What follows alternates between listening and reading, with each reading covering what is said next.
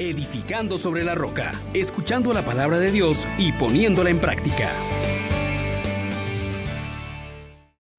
Bendiciones mis amigos, mis hermanos, que aquel que nos ha sacado de las tinieblas a la luz, nuestro Señor Jesucristo, les colme de su paz. Qué gozo poder estar un día más con ustedes. Y hoy invitamos al Espíritu Santo para que nos acompañe en esta reflexión, diciendo, oh gran poder de Dios, enciéndenos en tu fuego el amor. Oh Espíritu, que vienes de lo alto, llénanos de Dios. Oh Espíritu, óleo santo, úngenos en el amor. Llegamos al final de la carta a los, a los romanos y por eso pues es muy importante tomar en consideración lo que el apóstol Pablo nos dice. Escuchemos con atención Romanos 16, versículos del 3 al 9, el versículo 16 y del 22 al 27. Hermanos, saludos a Prisca y Aquila, colaboradores míos en la obra de Cristo Jesús. Por salvar mi vida expusieron su cabeza y no soy yo solo quien les está agradecido. También todas las iglesias de los gentiles. Saluden a la iglesia que se reúne en su casa.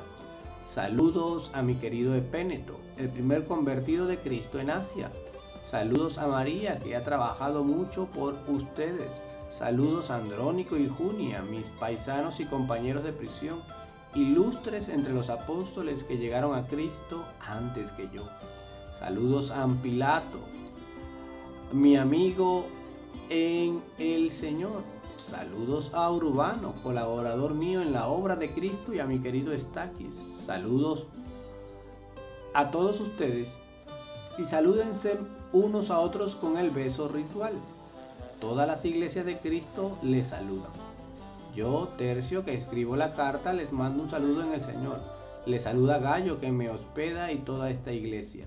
Les saluda Erasto, tesorero de la ciudad, y nuestro hermano.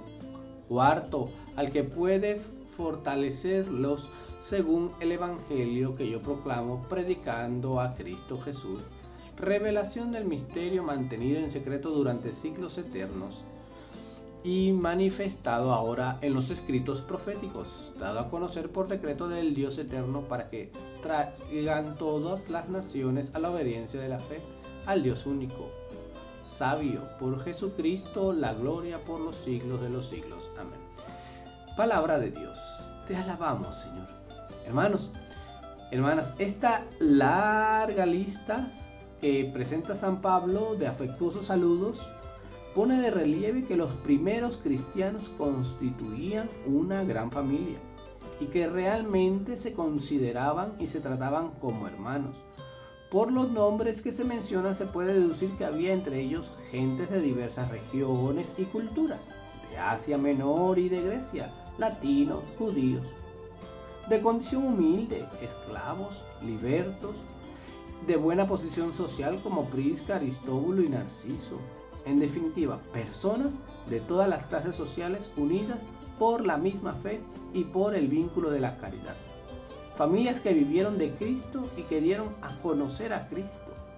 Pequeñas comunidades cristianas que fueron como centros de irradiación del mensaje evangélico hogares iguales a los otros hogares de aquellos tiempos, pero animados por de un espíritu nuevo que contagiaba a quienes los conocían y los trataban. Esos fueron los primeros cristianos. Y eso hemos de ser los cristianos de hoy, sembradores de paz y de alegría, de la paz y de la alegría que Jesús nos ha traído.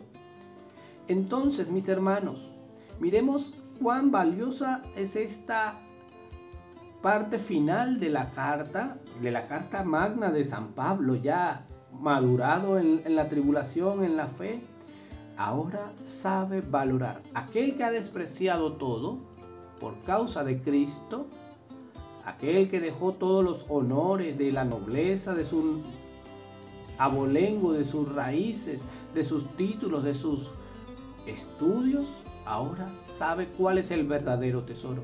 Y este es el don de la familiaridad en Cristo, de ser unos en Cristo, de ser unidos.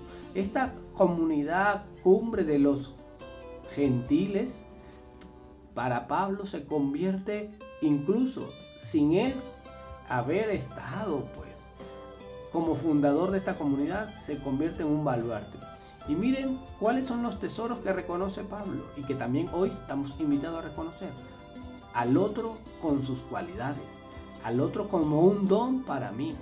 Reconoce que en Prisca, en Aquila, encuentra colaboradores que son capaces de dar la vida por él.